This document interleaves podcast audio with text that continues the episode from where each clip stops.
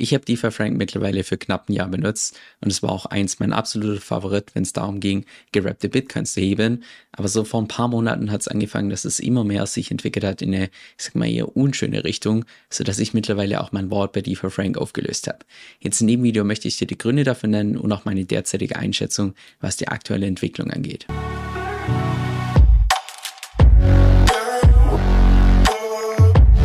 Hi, mein Name ist Kevin Stoll und auf meinem Kanal lernst du über alles, was mit DeFi zu tun hat, Decentralized Finance, inklusive auch Strategien, wie du damit ein passives Einkommen bzw. Cashflow aufbauen kannst.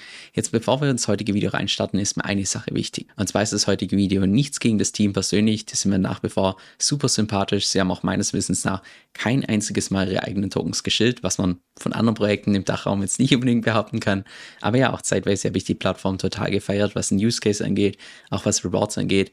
Nur mittlerweile für mein persönliches Risikoempfinden sind einfach zu viele Red Flags gekommen, sodass ich mittlerweile mein Kapital abgezogen habe. Und zwar habe ich ja dazu schon vor ungefähr zwei Monaten ein Video gemacht, wo ich im Wesentlichen die Hauptherausforderung von DeFi Frank angesprochen habe, wie beispielsweise die fehlende Liquidität, was den Stablecoin DCF angeht, dann noch zusätzlich die fehlende Nachfrage nach dem Schweizer Franken im Vergleich zum US-Dollar, dann das Wechselkursrisiko, was man einfach dadurch hat, dass man dann einen Kredit hat im Schweizer Franken und nicht beispielsweise im US-Dollar und noch zusätzlich auch das doppelte Liquiditätsproblem, weil die ja angekündigt haben, dass sie noch ein zweites System aufbauen mit einem Stablecoin, der in den US-Dollar gepackt ist. Das heißt, dass man dann für zwei verschiedene Stablecoins Liquidität zur Verfügung stellen muss. Und noch der letzte Punkt, dass im Allgemeinen das Team aus meiner Sicht einfach zu viele offene Baustellen hat.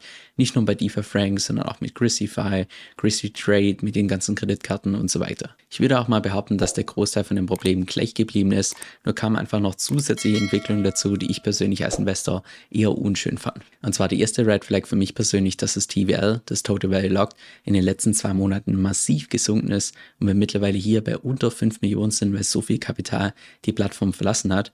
Schon allein, wenn wir mein letztes Video anschauen, damals waren noch ungefähr 4200 Ether hinterlegt, ungefähr noch 211 Bitcoins. Mittlerweile sind wir bei ein bisschen mehr als ein Drittel, was die Ether angeht und bei Bitcoin ungefähr der Hälfte. Das heißt, mehr als 50 Prozent vom gesamten Kapital hat innerhalb von zwei Monaten die Plattform verlassen, was definitiv kein gutes Zeichen ist. Und derzeit hat das Protokoll mit ungefähr 5 Millionen TVL, beziehungsweise wenn wir hier mal auf die Verlama reinschauen, ja, ungefähr 5 Millionen, sind wir mittlerweile bei einer Größe, wo ich persönlich normalerweise DeFi-Protokolle schon gar nicht genauer anschaue, weil das aus meiner Sicht viel zu klein ist und da Wale eben nur den DCF-Preis massiv manipulieren könnten, sofern sie sie das tatsächlich wollen. Denn die zweite Red Flag für mich persönlich war die fehlende Kommunikation. Also ich meine, wenn wir uns mal hier die Story anschauen auf Twitter, 8. September war der letzte Post, dann geht es weiter mit 4. September, 24. August, 27. Juli. Das heißt, hier kam einfach mal für einen guten Monat einfach überhaupt gar nichts. Also wie wenn das Projekt komplett ausgestorben wäre.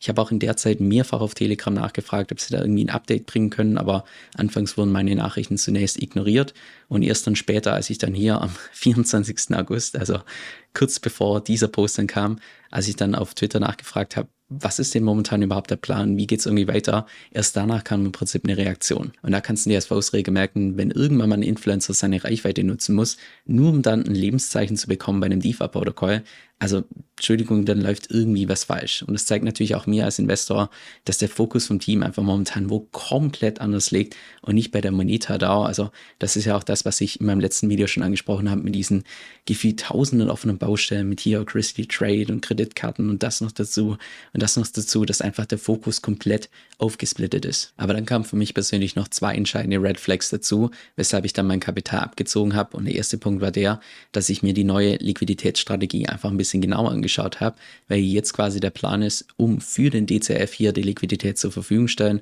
dass das Ganze läuft über Liquis und Bunny. Und zwar ist Bunny im Prinzip eine Plattform, wo man die Pools von Uniswap V3 leichter incentivieren kann. Und Liquid ist quasi eine Plattform, um die Rewards von Bunny nochmal zu optimieren. Also so ähnlich wie auch bei Convex mit Curve. Und der Plan ist jetzt quasi, dass man diesen Uniswap V3 Pool, dass man den stark incentiviert. Das heißt, dass der Großteil von den ganzen Trades nur noch über diesen Pool stattfinden, weil die restlichen nicht mehr wirklich incentiviert werden. Jetzt, wenn du dir die Protokolle mal auf die Falama anschaust, Bunny derzeit ein TVL von knapp 9 Millionen, irgendwann mal gestartet im Jahr 2023 und Liquis ein TVL von knapp 2 Millionen oder irgendwann mal gestartet vor ein paar Tagen. Das heißt, beide Protokolle relativ klein, also eine Größe, wo ich persönlich normalerweise die Protokolle schon gar nicht genau anschaue. Relativ neu auch und auch einfach unbewährt, gerade wie beispielsweise Liquis ein paar Tage alt und das soll jetzt die primäre Strategie sein, um für die Liquidität zu sorgen. Weil das heißt auch gleichzeitig, nur ein einziger Exploit, entweder bei Bunny oder hier bei Liquid oder bei Uniswap V3 würde ausreichen, dass die gesamte Liquidität von DCF weg ist. Weil du hast ja hier per Design das dreifache Smart Contract Risk. Dadurch, dass Liquid auf Bunny aufbaut und Bunny auf Uniswap V3 aufbaut, würde das natürlich auch bedeuten, dass nur ein einziger Hack bei einem von diesen drei Protokollen ausreichen würde und puff, du hättest plötzlich ein Borrowing-Protokoll mit einem Stablecoin, den du allerdings nicht mehr wirklich traden kannst, weil einfach keine Liquidität mehr vorhanden ist. Und noch die vierte und letzte Red Flag, dass ich persönlich hier von meinem Wort bei DCF einfach keine wirkliche Zukunft mehr gesehen habe, weil es kommt ja jetzt noch zusätzlich eine Plattform dazu für gehebeltes Liquidity Mining mit einem Stablecoin, der in den US-Dollar gepackt ist, was komplett separat sein wird. Und ja, theoretisch lässt sich DeFi Frank jetzt nicht einfach so abschalten, aber gleichzeitig denke ich mir, naja, wenn sie jetzt hier ein neues System aufbauen, was hoffentlich besser funktioniert und mehr Nachfrage hat, welchen Anreiz hätte das Team hier noch weiter irgendwie DCF hier entsprechend zu incentivieren? Von daher dachte ich mir, okay, besser, ich gehe etwas früher, solange noch die Liquidität da ist, als zu spät, wenn dann die Liquidität einfach immer und immer dünner wird. Mittlerweile habe ich mein Wort auf ABV2 gebracht, was nicht so effizient ist im Vergleich zu DeFi Frank. Ich zahle auch zusätzlich ungefähr 4% Zinsen auf den Kredit, den ich entsprechend aufnehme. Das heißt, auch das potenziell weniger effizient im Vergleich zu DeFi Frank. Aber dafür habe ich eben den Vorteil, dass ich hier erstens kein Wechselkursrisiko habe, weil ich hier einen Kredit habe in oder beziehungsweise der gepackt ist an den US-Dollar und zusätzlich brauchen wir hier bei USDC, USDT und DAI keinerlei Sorgen machen um die fehlende Liquidität. Jetzt was die künftige Entwicklung angeht von DCF beziehungsweise der Moneta DAO, das werde ich definitiv weiterhin im Auge behalten, aber ich werde jetzt beispielsweise nicht mehr aktiv irgendwelche Videos zu machen oder auch in meinem Newsletter ab jetzt keine Updates mehr geben.